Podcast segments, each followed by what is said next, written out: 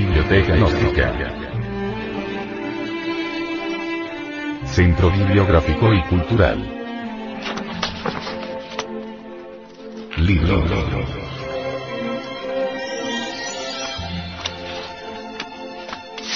El misterio del áureo florecer.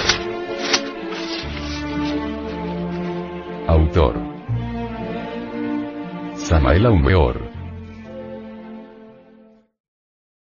Este libro fue pasado a formato sonoro digital, para facilitar su difusión. Y con el propósito de que así como usted lo recibió, lo pueda hacer llegar a alguien más. Capítulo 16. Pausa magnética creadora. La experiencia de la vida diaria ha venido a demostrarnos en forma concluyente, que excesiva excitación de luz y sonido embotan lamentablemente los órganos maravillosos de la vista y el oído. La sabia ley de las concomitancias nos permite inferir en forma lógica, que el continuo intercambio de rayos anímicos, agota tanto el alma como el cuerpo. El hombre como microcosmos, requiere, caminar acorde con todos esos ritmos vivientes del espacio infinito que sostienen el universo firme en su marcha. Al igual que los astros en el firmamento van y vuelven dentro de sus órbitas, sin estorbarse mutuamente y teniendo por ende sus proporcionales luminosidades, así también marido y mujer deben proceder uniéndose sexualmente en forma periódica aun cuando fuese imposible que determinados cónyuges tengan recámaras separadas, existe un remedio infalible para evitar la represión magnética, y dado que sería muy grave callar esto, daremos la fórmula. Se cohabita una o dos veces por semana y se intenta no interrumpir la fluyente electricidad vital evitando cuidadosamente el abominable espasmo. De Uten, son estos versos. Es bisemanal el deber que has para con la mujer, que ni a ti ni a mí perjudica, y 104 al año adjudica. Escribe Zoroastro a sus fieles que el hombre debe cohabitar con la mujer cada nueve días. Para ello la mujer debe hacer al Señor nueve veces cada mañana la pregunta. Dime, dueño mío, lo que hoy debo hacer. Tu voluntad es ley. El sabio legislador Solón adjudicaba a la mujer el derecho de ser cubierta por el hombre tres veces en el curso de cuatro semanas.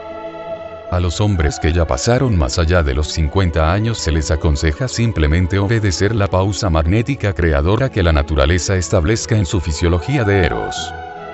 Estas personas aunque quieran practicar magia sexual deben saber aguardar el momento oportuno. Sería absurdo violentar los órganos sexuales o realizar la cópula con una erección deficiente. De ninguna manera deben preocuparse las personas de edad avanzada. Es ostensible que la naturaleza también establece en ellos sus plus y minus sexuales, sus épocas de actividad y reposo. La pausa creadora magnética solventa también el un tanto deficiente desarrollo de los genitales y los chakras o plexos simpáticos abastecidos por estos. El sabio Aldemar dice, en el periodo preparatorio se gastan energías de la propia masa de potencia, y la consecuencia es que por la frecuente repetición de estos dispendios, se produce un creciente vacío interior y descontento. La pausa magnética es necesaria para la reposición de lo consumido. A menudo, empero, va un partícipe tan lejos como hasta interpretar esta pausa como deficiencia en amor y deseo conyugal, obligando entonces a su pareja, en morbosa vanidad, a mostrar su complaciente deferencia mediante nuevas ostentaciones de excitación. De manera forzada ha de dar repetidamente claras llamas el fuego sensual al otro no le queda otro remedio, pues, sino evadirse a la representación mímica de sensaciones no más excitables ni experimentables. Como consecuencia de ello, va incrementándose el desvío anímico, hasta que engruesan de tal modo la repulsión y el desespero, que no son ya más evitables vehementes disputas. La vergüenza y el odio de los afectados aumenta, lo cual conduce a la perturbación anímica y a la conversión por ende del matrimonio en una maldición. El culpable se llama aquí desconocimiento y no empleo de la pausa creadora magnética. El intercambio magnético en el trato sexual se manifiesta especialmente positivo cuando marido y mujer se unen con el evidente propósito de no sobrepasar el punto culminante sexual, es decir, no llegando hasta el orgasmo. Entonces disponen ambos, marido y mujer, de fuerzas eléctricas, sexuales, prodigiosas, con las cuales pueden reducir a cenizas a todos los agregados psíquicos que en su conjunto constituyen eso que se llama ego, yo, mí mismo, sí mismo.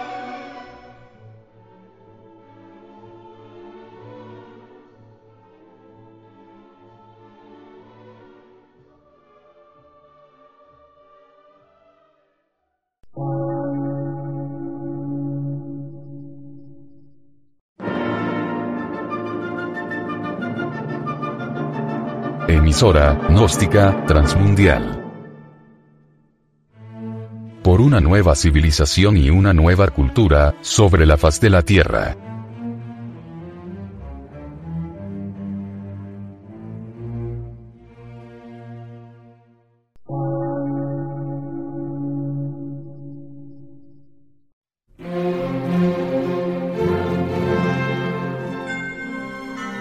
Medio de radiodifusión. Científico, artístico, místico y filosófico. De la Asociación Colombiana de Centros de Estudios Gnósticos, Antropológicos, Psicológicos y Culturales. A.C.